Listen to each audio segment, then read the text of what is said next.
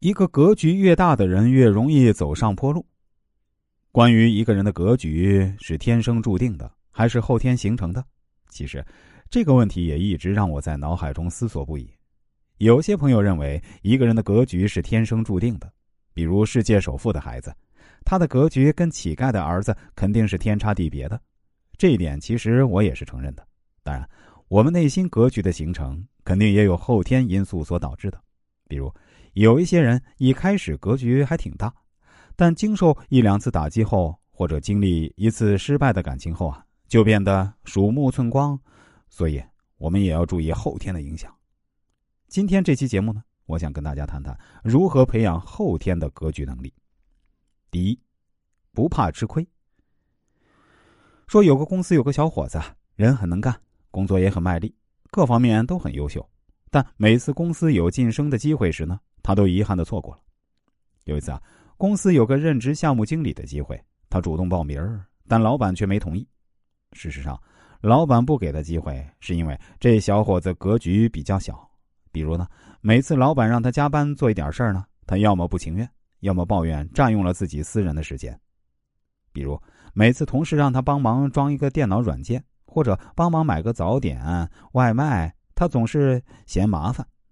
再比如呢。爬山的时候啊，他只给自己买水；吃饭的时候总是自己去抢位置，甚至打车呢，他总是抢着坐后排。有一句话说：“越怕吃亏的人，越会吃大亏。”其实，无论在工作还是生活中，主动去承担错误、不推责的人，不一定是真错了，但一定是真大气；愿意去全力付出、不计较的人，不一定是真不计较，但一定是真靠谱。舍得让自己吃亏而没有怨言的人，不一定是真喜欢吃亏，但一定是真厚道。